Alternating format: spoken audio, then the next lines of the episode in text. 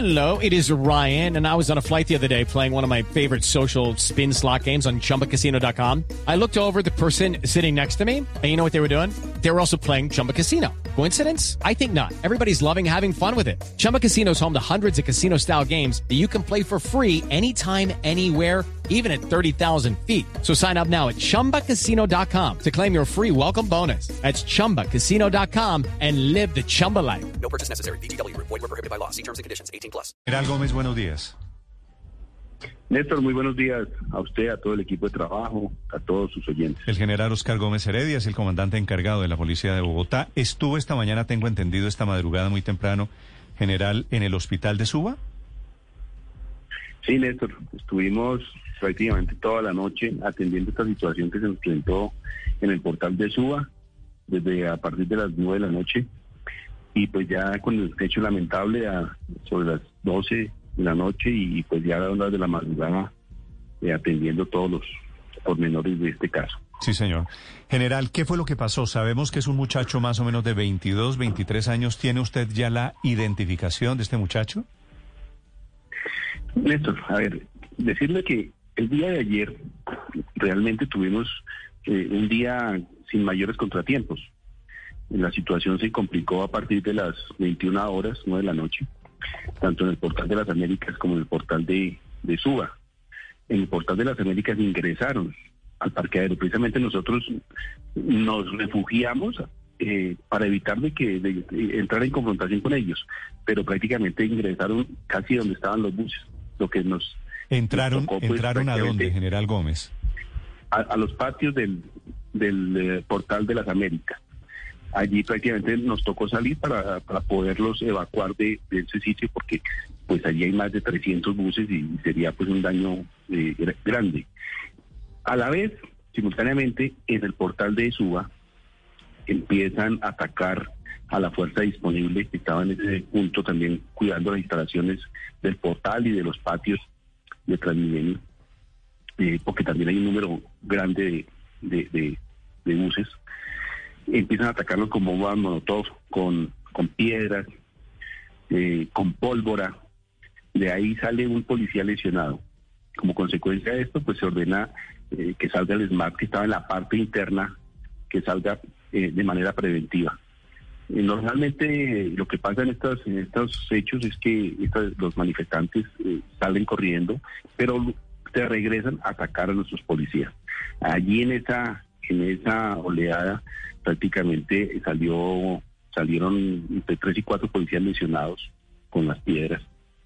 Dos policías que les lanzaron una, una bomba molotov fue, casi no lo logran apagar ahí entre sus compañeros.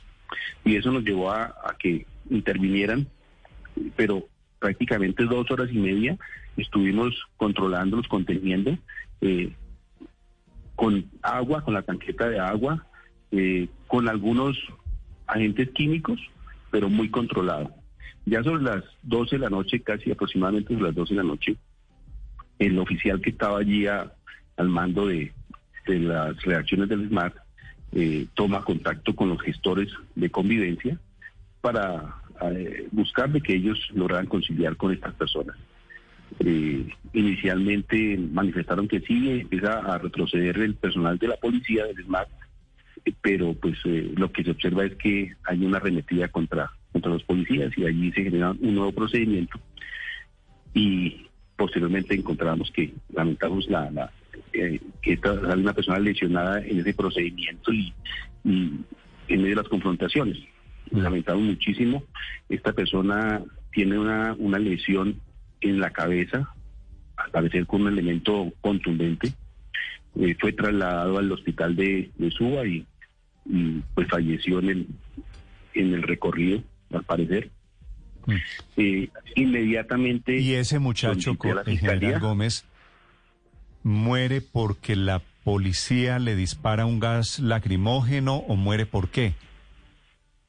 No, Néstor, nosotros en este momento, precisamente inmediatamente que se presenta el hecho, que el conocimiento del hecho, solicité a la fiscalía para que hiciera presencia y eh, realizaran la inspección a cadáver y los actos urgentes.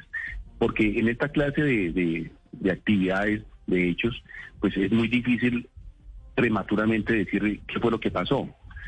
porque eh, es tanta la pedrea, tantos los elementos que se, que se utilizan, porque mire, hemos encontrado, Néstor, eh, de acuerdo a, a las informaciones que, que nos rinden nuestros policías que están en, en el punto, eh, los, últimamente el nivel de agresividad, de violencia, se ha incrementado de una forma eh, exponencial. Entonces, eh, están atacándolos con, con, inclusive con armas traumáticas, con machetes, con armas blancas, con caucheras. ¿Y con qué responde, y con qué responde la policía, general? A ver, Néstor, la Policía Nacional, específicamente nuestra especialidad del SMART, ellos tienen unos protocolos de actuación que están eh, normados eh, a nivel internacional, unos agentes químicos, eh, un material que, que, está autorizado. Agentes químicos es, gas lacrimógenos.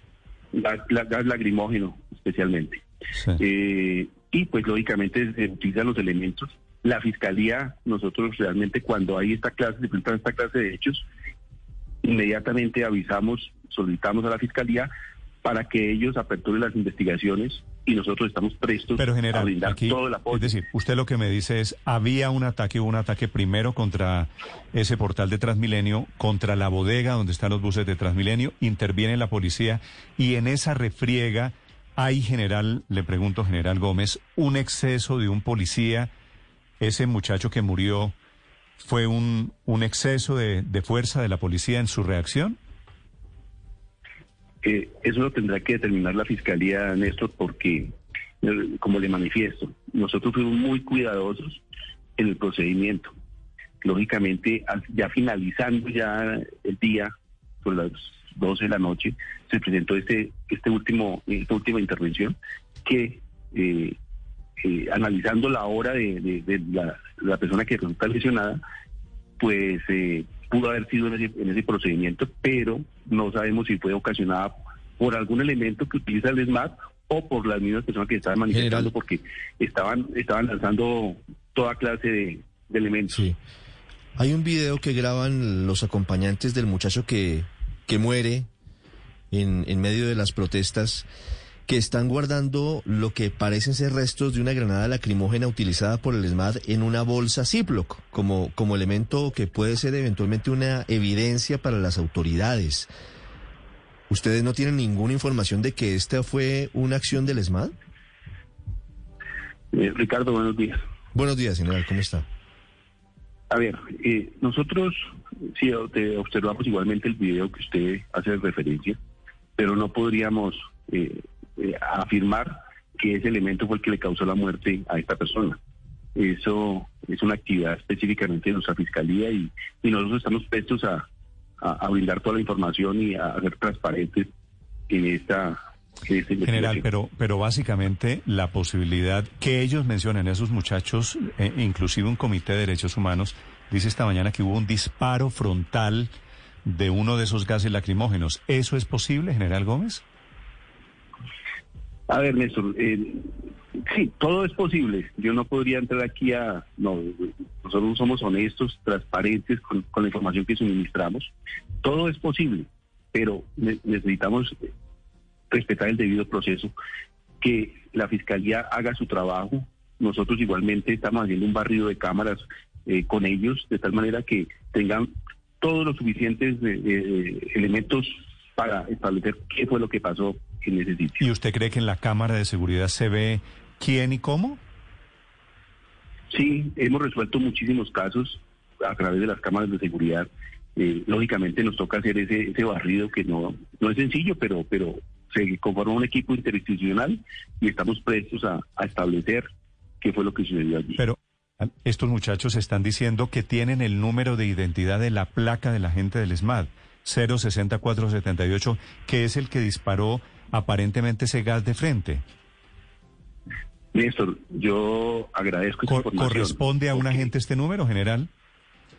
No, en este momento no tengo esa, esa información acá a la mano. ¿Hay algún agente desvinculado por lo que pasó esta mañana o alguien ya en particular investigado? Néstor, aperturamos las investigaciones porque eh, independientemente que la Fiscalía aperture el tema penal, nosotros también la parte administrativa y disciplinaria ya las aperturamos Eh, con esa información que no la tenía, esa información de que hay un número de identificación de un policía, estaremos prestos para que la fiscalía entregarle toda la información. Si hay algún policía con ese número y logramos establecer que participó o tuvo que ver con este con este hecho en particular, pues claro, le menciono, que le, le menciono el número y- porque los muchachos de Suacha, obviamente en el estado en el, de, de Suacha, no de, de Suba, en el estado en el que están las cosas, toman las identidades o ellos dicen tener las identidades de los agentes del ESMAD con quienes están combatiendo. Sí, Néstor, pero a ver, lamentablemente, y hay que, hay que ser claro, es que ah, también se presenta mucha desinformación. Nos hemos encontrado en que acusan a un número importante de policías de diferentes delitos y después de que logramos investigar, eh, reco- recoger suficiente material probatorio, finalmente terminamos dándonos cuenta de que estaban desinformando, estaban generando pues eh, caos y- y temor en la misma ciudadanía. General, se han presentado dos hechos en, en 48 horas, incluso en menos, si me apura, en 24 horas. El caso de Jaime Fandiño en Usme y el caso de este muchacho en Suba, en donde la comunidad denuncia posibles abusos de integrantes de la policía, particularmente disparar armas menos letales como gases lacrimógenos directamente hacia los manifestantes. ¿Por qué no se ha podido corregir el protocolo, general? ¿Por qué, a pesar de que ha sido una práctica lamentablemente recurrente y que ha causado muchas otras muertes de personas en protestas, el ESMAD no cambia los protocolos, no mejora el protocolo y dispara de forma parabólica para intentar hacer el menor daño posible? Ricardo, nuestros hombres del ESMAD son unos hombres eh, eh, certificados, profesionales en su actividad. Lógicamente, eh, si hay errores humanos, pues cada hombre tendrá que responder por porque está debidamente entrenado para hacer su oficio. Por eso nosotros somos abiertos a las investigaciones, eh, no ocultamos absolutamente nada. Los, más interesados en saber qué pasó realmente somos nosotros como institución para corregir, para mejorar. Eh, somos seres humanos, Ricardo. Eh, la misma comunidad que, que está realmente agotada de, de este tema de violencia que se ha generado especialmente en algunos puntos de la ciudad. General, en el caso de esta mañana, de esta madrugada, la muerte de este muchacho, ¿hubo un disparo de polic- del policía o de los policías de frente frontal que no fuera parabólico? Néstor, yo no podría, sería irresponsable afirmar en este momento porque estaría condenando a un policía sin tener elementos de juicio. Eh, estamos... Pero hay una, hay una orden para que los policías no disparen de frente a los muchachos. Claro, eh, eh, los protocolos lo determinan. Eh, ellos a cierta distancia, eh, tiro parabólico, bueno, ellos, cada uno tiene su protocolo, existe un protocolo para las actuaciones más. General, ¿el procedimiento de anoche está grabado en video? Sí, y existen muchísimos videos. No, no, pero, pero quiero decir, eh, el Cámaras ESMAD de la lo grabó. policía, de la claro, policía. porque porque uno de los cambios recientes que, que informó el general Vargas es que para dar total transparencia se iban a grabar los procedimientos del ESMAD. Entre otras cosas, en algunos sitios ponen un, un dron para transmitir en tiempo real lo que pasa. En este operativo en Suba, Sí. ¿usted sabe si se grabó por parte de la policía? Sí, Ricardo, tenemos uh, un número importante de grabaciones eh, que harán parte de esa investigación. O sea, realmente lo que, lo que pasa es que el hecho está muy reciente y, y, el, y el número de horas de grabación pues es bastante eh, eh, grande. Entonces sí se requiere que con los investigadores del CTI, de nuestra fiscalía, eh, pues dejar a disposición de ellos todo este material y de tal manera que podamos aclarar rápidamente este hecho. General, pero tal vez también se habrían podido, nos habríamos podido ahorrar estas muertes si los que lanzan, ¿qué pasa con los que lanzan las bombas Molotov? ¿Qué pasa con los que los atacan a machete? Eh, ¿Ustedes los pueden detener? ¿Los pueden llevar ante las autoridades? Eh, ¿O qué está ocurriendo para que no cese este vandalismo que ya llevamos dos meses casi consecutivos de noche eh, en problemas con vándalos?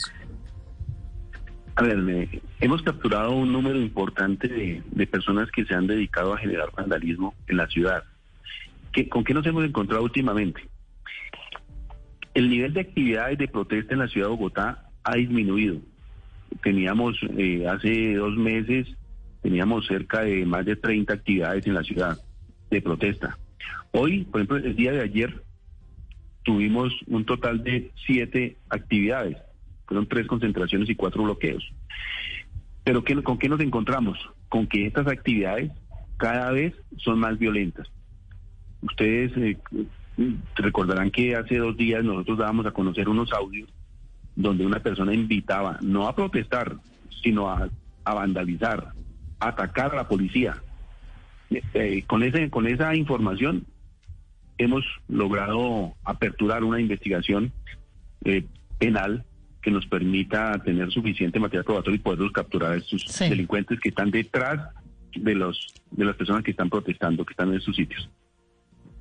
General, pero cuando usted nos decía hace unos segundos que el nivel de agresividad ha aumentado en forma exponencial, ¿no? Y que están atacando ahora con machetes, caucheras, armas blancas, armas molotov. Este muchacho, concretamente, el que fue asesinado anoche en Suba, ¿qué tenía en sus manos? ¿Con qué estaba atacando? No, no le podría decir, eh, eh, o sea, si él tenía algún elemento, porque eh, eh, fue, fue en medio de la confrontación. Eso ha- hace parte de la investigación y, y no podría yo entrar a, a, a sindicarlo de que, de que él tenía algún elemento, porque no, no, no tengo pleno conocimiento. General, cuando a ustedes los atacan, que también es cierto y hemos visto las imágenes de, de ataques feroces, masivos contra la policía, Pues, ¿por qué? Porque Recuerden esto el caso en Bucaramanga, cuando a un agente del ESMAD le lanzan una bomba molotov con metralla, termina con una No, y arandela de acero y la verdad en, Bo- el cuello. en, en Bogotá Terrible. y en Cali, en muchas ciudades. General, ¿por qué no los detienen? A los que los atacan con machete, por ejemplo.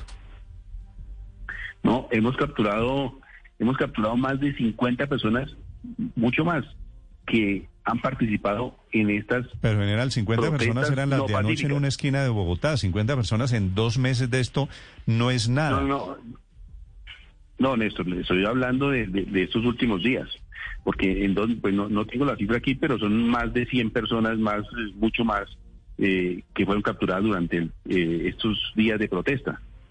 Eh, los hemos judicializado.